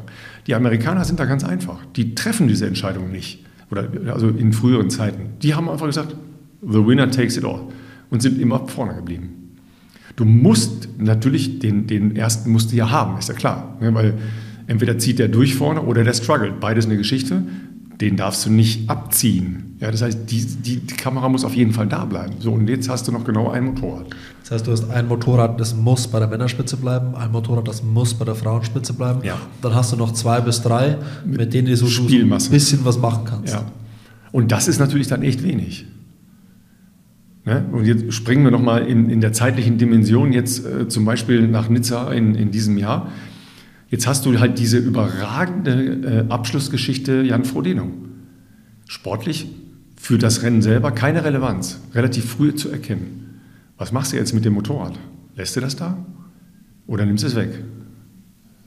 Was, ab wann äh, schickst du das Motorrad zu Patrick Lange, der auf dem Weg ist nach ganz vorne? Das sind halt Entscheidungen, die du irgendwann treffen musst. Ja, Triffst also- du die Entscheidungen oder wer trifft diese Entscheidungen? Nein, das, äh, das machen wir schon in der Absprache, ne, dass wir sagen, boah, was, also wir, wir versuchen natürlich vorher Szenarien zu entwickeln. Ja, weil es muss ja auch leistbar sein von den Abständen her. Ja, weil wenn, wenn wir zum Beispiel dann eine Situation haben, äh, wo ein Rennen mit zwei Geschlechtern stattfindet, bist du bei den Frauen, wie weit sind die denn jetzt einfach von Kilometern entfernt von einer relevanten Situation bei den Männern? Also kann ich überhaupt ein Motorrad das bei den Frauen unterwegs war, mal eben zu den Männern schicken? Oder verliere ich durch die Fahrt, die da äh, liegt, viel zu viel Zeit? Ja, also wenn ich 30, 40 Kilometer erstmal fahren muss, dann ist das ja auch für ein Motorrad eine halbe Stunde. Ja? Es dauert. Also ich kenne ich kenn, ich kenn die lange. Situation ja. Dauert zu lange. Ja. Im Rennen dann Entscheidungen zu treffen, wann Mhm. will ich dann wie wo sein und dann verpasst du vielleicht um fünf Minuten die Entscheidung und dich dann nochmal zu entscheiden, okay, ich fahre jetzt von Frauenrennen Position 4, versuche ich zum Männerrennen zu kommen, das ist ein Unterfangen, das dauert Ja. eine Stunde, wenn es blöd läuft. Ja, und das, das kannst du dir ja nicht leisten, ne, weil dann hast du genau noch eine Kamera und die zeigt nur den Führenden. Und da sagst du als, als Fan und als Zuschauer, wo ist denn das zweite Motorrad? Das ist ganz trivial, ist es nicht, ne, weil die müssen halt teilweise auch noch tanken. Ja, oder der Heli, der diese Motorradsignale transportiert, muss tanken. Ja, und dann, dann hast du halt nur eine, eine sehr eingeschränkte Zahl an, ähm, an Quellen. Ja, also es wäre einfacher, wenn diese Runden nicht so groß wären. Also wenn die Radrunde zum Beispiel auf einem Kreis stattfinden Kommen wir würde. gleich, kommen wir gleich noch zu. Ja. Kommen wir gleich noch zu. Genau, ja, aber diese Entscheidung nimmt dir keiner ab, die musst du treffen. Die treffen wir in der Regel als, als Team, dass wir das beratschlagen, nachdem wir uns vorher natürlich die Storylines halt schon versucht haben zu antizipieren. Und wenn du diese Entscheidung getroffen hast, dann musst du immer noch dafür offen sein zu sagen, nee, war doch falsch, wir müssen woanders hin. Und ich würde jetzt mal sagen, also grobe Fehler haben wir da bis jetzt noch nicht gemacht. Dass wir, dass wir gesagt haben, scheiße, da haben wir komplett falsch gelegen. Weil damals haben wir zum Beispiel die Entscheidung getroffen, sind halt weggegangen von Sebi Kienle, weil wir gedacht haben, okay, ist diese Perspektive, dass der nach vorne laufen kann in der Situation noch da? Oder ist das, was da hinten passiert, gerade so, ähm, so Wahnsinn, dass du da hingehen musst? Ja, und wir haben uns dafür entschieden. Das kann natürlich auch in die Hose gehen. Aber wie gesagt, bis jetzt haben wir so ganz grob daneben noch nicht gelegen. Wie kann man die Einschaltquoten von damals, mal Zeit, Fares Al-Sultan und Co., Norman Stadler zu heute vergleichen? Gibt es da eine lineares Wachstum? Wie entwickeln sich die Einschaltquoten? Ich habe versucht, da so ein bisschen was drüber rauszufinden, ist gar nicht so einfach. Nee, ist auch nicht so einfach, ähm, weil natürlich ähm, die Übertragungssituationen nicht vergleichbar sind. Ja, weil wir haben ja ähm, angefangen im HR-Fernsehen. Das ist halt eine viel kleinere Grundgesamtheit. Ähm, waren dann halt in der ARD, waren mal nicht in der ARD, waren ähm, in der ARD und im HR-Fernsehen. Ähm, und jetzt geht natürlich auch ein größerer Teil einfach ins Digitale. Also dass die Leute das über andere äh, Quellen sich digital holen und dann auf ihren Fernseher legen oder auf dem Kompi schauen oder was auch immer. Und dann ist es nicht mehr vergleichbar. Ähm, es ist so, dass, dass die, die Hawaii-Übertragung mit relevanten deutschen Beteiligungen immer noch eine sehr, sehr gute Re Resonanz hat. Ähm, die, die herausragenden Quoten hatten schon ähm, oft mit Jan Frodeno zu tun. Aber ich sage halt auch immer wieder, ähm, die, die mit Abstand höchste Quote, die wir zum Beispiel in Frankfurt beim Ironman ähm, jemals hatten, und da reden wir jetzt über äh, 30 Prozent plus über drei Stunden, hatten wir bei Wie kann man 30 Prozent verstehen? 30 Prozent der Fernseher, die eingeschaltet waren zu dem Zeitpunkt. Wow, also quasi Ja. ma- Jeder 30 Dritte. Prozent Marktanteil der Marktanteil, Fernsehschauen. Genau, genau. Mhm. Also für, für HR-Fernsehen extrem hoher Wert, extrem hoher Wert. Der Durchschnittswert ist äh, 6,0.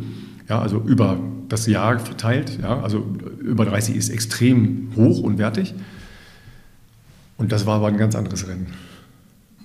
Es war Andrea Brede gegen äh, Nicole Leder, die nebeneinander her, Schulter an Schulter, das Ding dann auf dem roten Teppich auf dem äh, Frankfurter Berg ausgelaufen haben. Das war die höchste Quote, die wir, die wir jemals erreicht haben. Da ist auch Jan äh, nie dran gekommen. Ach krass. Ja. Kann man, kannst du in Zahlen festmachen, wie viele Leute den Ironman Hawaii im Fernsehen verfolgen? Weil Nee, länger als nur eine halbe Stunde gibt es da irgendwie, sind es 100.000? Sind es Nee, sind schon mehr. Wie viel, ich habe da Ähm, gar kein Gefühl dafür, wie viele Menschen das sind. Ja, das, das lässt sich leider auch nicht so, ähm, nicht so als Essenz rauslesen aus den Zahlen, weil zum Beispiel die digitale Nutzung, die wird ja immer wieder gezählt, wenn du dich zum Beispiel wieder einloggst. Ja, und jetzt weißt du natürlich nicht, sind das dieselben Menschen oder sind das halt nur ähm, Menschen, die dazukommen für eine gewisse Zeit? Oder ähm, sind das ganz neue Leute, die zusätzlich dazukommen? War mal so Also eine würde- grobe Richtung. Ja, irgendwas zwischen 500.000 und einer Million. Was? Ja. Wirklich? Ja, ja, klar. Aber das ist ja jetzt nicht so viel. Naja, aber also für eine Randsportart zu der Uhrzeit? Ja, ja, aber nochmal, es ist, es ist sehr okay, sonst würden wir das ja nicht machen. Wir würden es ja nicht machen, wenn es keine Relevanz hätte. Aber das ist jetzt nicht überragend viel. Okay, was, wie muss sich der Triathlon entwickeln, um TV-fähiger zu werden? Weil du sagst, es ist nicht besonders viel und wir führen ja mittlerweile häufig die Diskussion zwischen Kurzdistanz, Langdistanz, den ganzen neuen Formaten mit der PTO, das irgendwie spannender für den Zuschauer ist. Wie muss sich der Triathlon entwickeln, um im Entertainment- und TV-Faktor konkurrenzfähig zu bleiben oder überhaupt erst konkurrenzfähig zu werden in Bezug auf andere Sportarten? Also die Diskussion, um jetzt mal äh, PTO oder ähm, vielleicht auch die, die Hallen-Events zu nehmen, was jetzt attraktiver ist für einen Zuschauer, die ist schwer akademisch und in der Regel nicht durch Fakten belegt. Weil wenn ich ein Langdistanzrennen habe, ja, oder hatte mit Jan Frodeno, das im, im Durchschnitt 14,8 Prozent erzielt hat, das war der Fall, wo es keinen einzigen Überholvorgang gab, weil er einfach losgeschwommen ist und als erster über die Ziellinie gelaufen ist am Ende. Also du hast über siebeneinhalb Stunden keinen Überholvorgang. Da würde jetzt ja jeder Theoretiker, also jede äh, akademische Auseinandersetzung mit Fernsehen oder mit Live-Sport sagen, ja, total langweilig. Warum soll ich das gucken? In, inklusive mir. Ja, warum soll ich das gucken? Aber vom Durchschnittswert her unser, Re- unser Rekord in Frankfurt mit 14,7. Ja, also das heißt, das hat halt irgendeine, irgendeine Faszination auf Menschen, die normalerweise das nicht gucken, die außergewöhnlich ist. Und das muss man jetzt mal kurz überlegen, was das überhaupt sein kann. Es hat viel mit der, äh, mit der, mit der Option zu tun, äh, dass der scheitern könnte mit der, sicher auch mit der Länge, mit der Außergewöhnlichkeit der Anstrengung, ja, und natürlich auch mit der Persönlichkeit. Ja, also wer ist das da? Ja, also der, da musst du irgendwas mit anfangen können. Ja. Und das macht es halt wirklich kompliziert. Ja, weil jetzt hinzugehen und zu sagen, ja, jetzt machen wir aber hier knackige Formate in der Halle, wenn ich überhaupt nicht weiß, wer da ist, was die da machen und warum die das machen, toucht mich das nicht. Ja, da, da muss ich schon Insider sein, aber das ist jetzt Bubble. Ja? Also das Bubble-Denken muss man als, als Fernsehschaffender komplett ablegen, weil das Bubble-Denken ist nicht relevant. Das, die, die Bubble sind zu klein. Das gilt auch für viele andere Bereiche. Die Bubble sind zu klein, als dass es eine Relevanz hätte. Das heißt, du musst etwas haben, was deutlich über die Bubble-Interessen hinausgeht. Und das sind nicht per se knackige, kurze Formate. Das ist nicht der Fall. Sondern du, du musst etwas haben, was eine Emotionalität hat, das halt auch begreifbar ist über das Verständnis für den Sport hinaus. Das ist interessant. Das heißt, die, ich sag mal, die Triathlon-Szene, die Leute, die, was ich oft zurückgespielt bekomme, die sind große Fans der PTO-Serie zum Beispiel und verfolgen das total gerne und finden das total geil, wo ich ja so, hm, auch so ein bisschen meine Probleme mit habe, die sind gar nicht relevant für euch. Nein, die sind, die sind überhaupt nicht relevant. Also nicht, nicht relevant, aber die sind nicht entscheidend dafür, dass eine Sportart sich entwickelt. Ja klar, je größer diese Basis wird, ja, dass das relevant wird, ist, ist das schon wichtig. Ja. Aber nehmen wir mal, mal einmal ganz kurz ein Beispiel aus dem Fußball. Der, der Abstieg der Nationalmannschaft, der ist ja in Quoten messbar. Ja, wir hatten halt früher nie ein Länderspiel unter 10 Millionen Zuschauern. Jetzt ist es schon ein Erfolg, wenn die 5 oder 6 Millionen Zuschauer haben. Das ist ja Wahnsinn. Das ist eine Halbierung der Zuschauer. Aber auch zu Recht bei dem, was sie da gerade veranstalten. Das sagst du jetzt als, als Fußballbubble. Verstehst du? Nur, das ist ja äh, Leuten, die, die Fußball aus anderen ähm, Erwägungen gucken, als dass sie jetzt verstehen, wie die taktische Grundordnung in einem 4-2-3-1 ist, ja, ist das irrelevant. Sondern da geht es um Gesprächswertigkeit. Ja, ich muss das gesehen haben, um am nächsten Tag mitzudiskutieren. Ja, und da spielt jetzt äh, das Fachliche da gar keine Rolle, sondern es ist halt eine grundsätzliche Begeisterungsfähigkeit und eine Gesprächswertigkeit.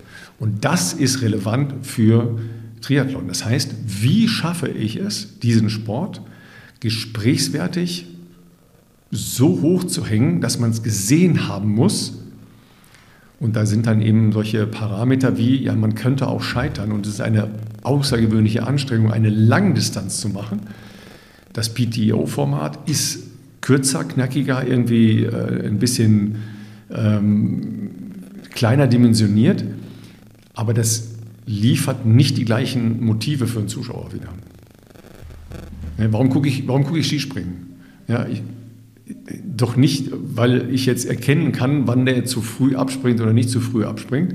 Ja klar, die Weite ist nachher auch relevant, aber es ist immer auch, man könnte auch scheitern, sprich, man könnte auch abstürzen, wenn man versucht, 145 Meter so eine Schanze runterzusegeln. Ja, und das, das ist ein größerer Hebel als, ähm, ja, jetzt machen wir einen knackigen, einen knackigen Wettbewerb, wo die Leute sich einen aussprinten. Welche Bedeutung siehst du, hat die TV-Übertragung für den Triathlon im Allgemeinen im Hinblick auf Athletinnen und Athleten haben die Möglichkeit, vom Sport zu leben, also Außendarstellung, Sponsoring im Vergleich zu der ganzen Social Media Welt? Also welches Gewicht hat die TV-Übertragung noch? Also das, das, hat schon noch einen, äh, einen, großen Stellenwert, wobei ich das jetzt ähm, gar nicht nur auf ähm, klassisches Fernsehen beschränken würde, sondern es geht darum, dass man ein Live-Angebot hat. Ob das jetzt im, im, klassischen Fernsehen stattfindet, als Stream stattfindet, ist ähm, diese Grenzen verschwimmen zunehmend. Ja? Das, das ist ganz klar. Es ist sicher wichtig, dass es eine, eine gewisse durchgängige Präsenz gibt für Sportarten, damit sich Leute, die da neu hingehen wollen, das ausprobieren wollen, sich finden. Aber genauso wichtig ist natürlich, dass es überhaupt die Angebote gibt. Also dass es die Wettbewerbe gibt, die man in seiner Region besuchen kann. Aber schon auch mit einem Zweifel, im Zweifel großen Ziel. Also dass man zumindest den Traum davon haben kann, mal so eine Langdistanz zu machen. Ja, oder sagen wir mal erstmal eine halbe Distanz, mal eine Langdistanz. Ja, und viele dann ja auch, wow, Hawaii, das ist ja ne, so dieses, diese, dieser Mythos-Gedanke, ja, dieses Synonym für Triathlon. Ja, weil wenn du ja jemandem, der nichts mit der Sportart zu tun hast, sagst, ja, ich mache Triathlon, sagt der gleich, oh ja, das Ding auf Hawaii. Das heißt, es ist Synonym, das wird synonym verwendet. Ja, das, da sagt sicher keiner, oh ja, das, das Ding von der PTO. Sicher nicht. Ja. Du sagst also, der Triathlon braucht den Ironman Hawaii. Da bin ich von überzeugt. Ja, das ist ein Alleinstellungsmerkmal, weil es ja, es ist ja eine, äh, eine Beteiligungssportart. Ja, es ist, ist halt eine der, der wenigen ähm, Sportarten, die neben Marathon es ermöglicht, dass man eben auch als Normalsterblicher dabei sein kann.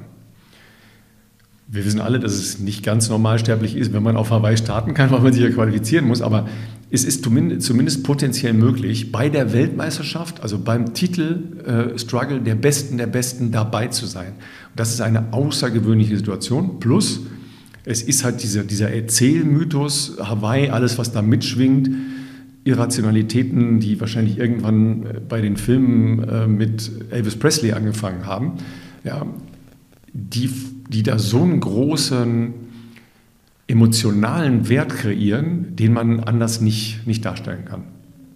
Und das ist ein ganz großer ähm, Unique Selling Point, den, den man eigentlich nicht wegschenken darf in der Sportart. Was ist mit der Kurzdistanz? Wieso läuft die WTCS nicht in der ARD durchgängig? Wir haben, haben das ja gemacht, nachdem ähm, Jan in äh, Peking Olympiasieger geworden ist. Haben wir 80 Prozent der Serie übertragen. Es war nicht zu vergleichen mit den Langdistanz-Einschaltquoten, weil es diese Gesprächswertigkeit zu keinem Zeitpunkt er erzeugt hat. Weil das dann wieder die Leute sind, die nur aus der Triathlon-Bubble kommen? Mhm. Und, und, noch, und in der Regel noch nicht mal die. Noch nicht mal die. Ja, also wir, wir hatten jetzt ja auch die Diskussion äh, über den Berlin-Marathon. Ja? Wenn alle Leute, die zur Laufbubble gehören, das gucken würden an dem Sonntag im September, dann haben wir überhaupt keine Probleme. Das tun sie aber nicht. Und dann haben wir Probleme. Ja, weil wenn da 500.000 Leute zugucken im ARD-Vollprogramm, dann ist das halt einfach wenig. Ja, und wenn da 250.000 Leute zugucken, wie zuletzt, dann ist das einfach zu wenig, um relevant zu sein, dass dafür anderes Programm, das sehr erfolgreich ist, nicht stattfinden kann. Das ist immer das. Mit, mit Live-Sport verdrängst du immer anderes Programm. Hast du Angst um den Triathlon im TV? Nö, eigentlich nicht. Weil, weil wir natürlich die, durch die Digitalisierung ganz andere Optionen haben. Ja, wir sehen ja im Moment viel mehr Triathlon als zu der Zeit, wo wir angefangen haben, äh, beim HR uns darüber Gedanken zu machen, wie man Hawaii übertragen kann. Hawaii, das ist ja, das ist ja inzwischen selbstverständlich, dass wir das komplett live gucken. In 2005, in 2006 konnten wir das noch nicht. Da haben wir das nicht live übertragen können. So, das, ist, das ist ja jetzt nicht lange her, das, ist ja, das war ja vorgestern. So, das ist ja jetzt total selbstverständlich. Und inzwischen können wir ja auch etliche andere Rennen verfolgen. Wir können die WTC komplett über, äh, über die Online-Zugänge verfolgen und und und. Also das ist schon relevant, dass es halt äh, mehr Optionen gibt, Sachen live zu verfolgen.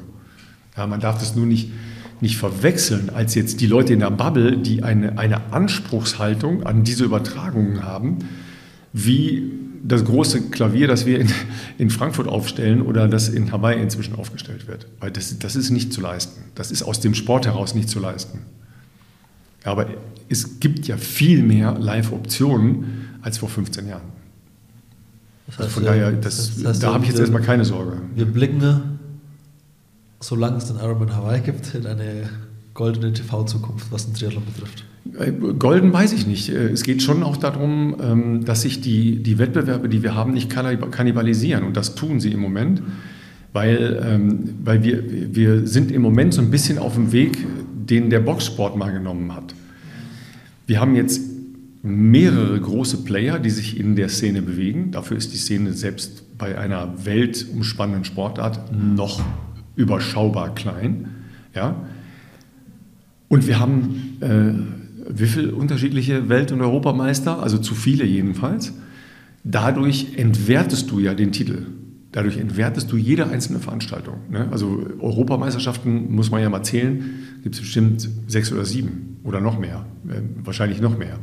So, da ist ja jeder einzelne Titel dann nur noch ein Siebtel, ein Achtel oder was wert das ist nicht der richtige Weg. Also das heißt, ich bin fest davon überzeugt, dass, dass es auch, es wird äh, irgendeine natürliche Reduktion geben, dadurch, dass dann halt bestimmte Sachen einfach nicht mehr äh, finanzierbar sind oder äh, gar kein Interesse mehr hervorrufen. Aber ähm, das Nebeneinander von großen Playern in so einer überschaubaren Sportart ist strategisch ein Fehler. Nur es gibt ja keinen, der das strategisch sammelt oder da wirklich Einfluss nimmt. Meinst du damit den PGO? Nee, nee, die, das ist ja einer der Player. Also die haben ja zumindest einen Versuch gestartet, aber einen Versuch unter, äh, unter falscher Fahne letztlich, ja, weil die Herangehensweise war ja, dass die Professionals aus einer Selbstorganisation heraus auch in das Wettkampfgeschehen eingreifen. Ja, und die Versuche, Ironman zu übernehmen von der PTO waren ja massiv, ja, massiv. Sondern sind sie daran gescheitert und haben dann für sich strategisch entschieden, okay, dann bauen wir eine, eine andere Struktur auf. Ja, und es, es gab aber ja schon mit, mit der Challenge-Welt schon eine andere Struktur, die dann ja auch The Championship gemacht hat. Ne? Also eine weitere große Veranstaltung gemacht hat. Und die PTO ist ja auch auf dem Weg. Ja, mit den drei, vier großen Rennen. Und da wird es äh, mittelfristig sicher auch irgendeine Art von Weltmeistertitel äh, etc. geben. Ne? Jetzt haben wir wieder eine, eine neue Bewegung bei, bei Ironman, die dagegen halten und so weiter. Dann haben wir die Kurzdistanzsachen, die noch dazukommen.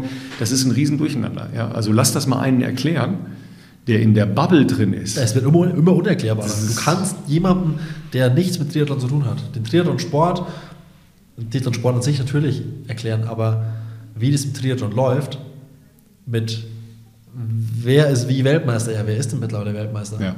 Also, also alles, was rund außerhalb des Ironman Hawaiis passiert an Wettkampfgeschehen, das kannst du niemandem mehr erklären. Nee, es ist ja selbst für Leute, die was mit Triathlon zu tun haben, schon teilweise massiv unübersichtlich. Jetzt kommt die Ironman-Serie dazu, jetzt kommt die PTO-Serie, die irgendwie ausgeweitet wird, was mal gucken, wie sich das entwickelt und welche, welche Bedeutung hat der Ironman Hawaii überhaupt noch, welche Bedeutung wird das Frauenrennen in Nizza nächstes Jahr haben. Es wird ja, es ist ja ein Kauderwelsch. Ich, ja, boah, ich bin gespannt. Also ich finde das ja auch alles so semi-cool, aber... Gut, die, die Ironman-Serie ist sicher ähm, ein Weg, weil du gefragt hast nach ähm, der Finanzierbarkeit für Profis. Ja? Also das wird sich erhöhen dadurch. Ne? Also die, die ähm, finanzielle Grundausstattung für Profis wird tiefer sein, als sie das bis jetzt ist, durch diese Serie, die sie da etablieren. Das ist sicher so. Das gab es ja in anderen Sportarten auch schon mit so Poolbildungen und bestimmten äh, ähm, Turnieren, äh, respektive Rennen, die du machen musst und so. Das, das trägt sicher dazu bei. Aber die haben das ja nicht gemacht aus Gutmenschentum gegenüber den Profis, sondern die haben das ja gemacht, um die, ähm, um die Attacke, die von der PTO ausgeht, durch deren Serie äh, abzuwehren. Ne, indem sie äh, Abhängigkeiten herstellen. Du musst praktisch als Profi, und ich nehme jetzt mal die, die, sagen wir mal, die drei ganz oben bei den Männern und Frauen raus, die müssen theoretisch nicht bei dieser Serie starten. Aber alle dahinter, die müssen da starten aus wirtschaftlichen Gründen, können es gar nicht weglassen. Ja, Ironman ist nicht die Wohlfahrt. Nee, ganz sicher nicht. Aber die anderen auch nicht. Ja, natürlich. Also ich, äh, ich warne immer davor, da so ideologisch heranzugehen und zu sagen, jo, die anderen sind Home of Triathlon und so. Das sind auch Wirtschaftsunternehmen und das ist auch vollkommen in Ordnung so. Ja, ähm, aber es, es gibt halt keine Instanz, die diese Sportart sortieren würde. Das, das haben wir halt einfach nicht. Ne? Weil es halt eben kein Weltverband ist, der das Ganze sortiert, sondern es sind eigen, äh, eigene, private, ähm, privatwirtschaftlich organisierte ähm, Player, die da drin große Rollen spielen wollen. Ralf, es war mir eine große Freude, ein, eine große Runde im Karussell durch deinen Triathlonsport zu drehen und ich fand vor allem die Anfangsviertelstunde rund um deinen Kommentatorenjob die hatte ich so nicht geplant eigentlich. Ich habe hier nur Triathlon-Notizen stehen. Äh, sehr, sehr interessant und sehr spannend und vielen Dank für die Zeit. Sehr gerne.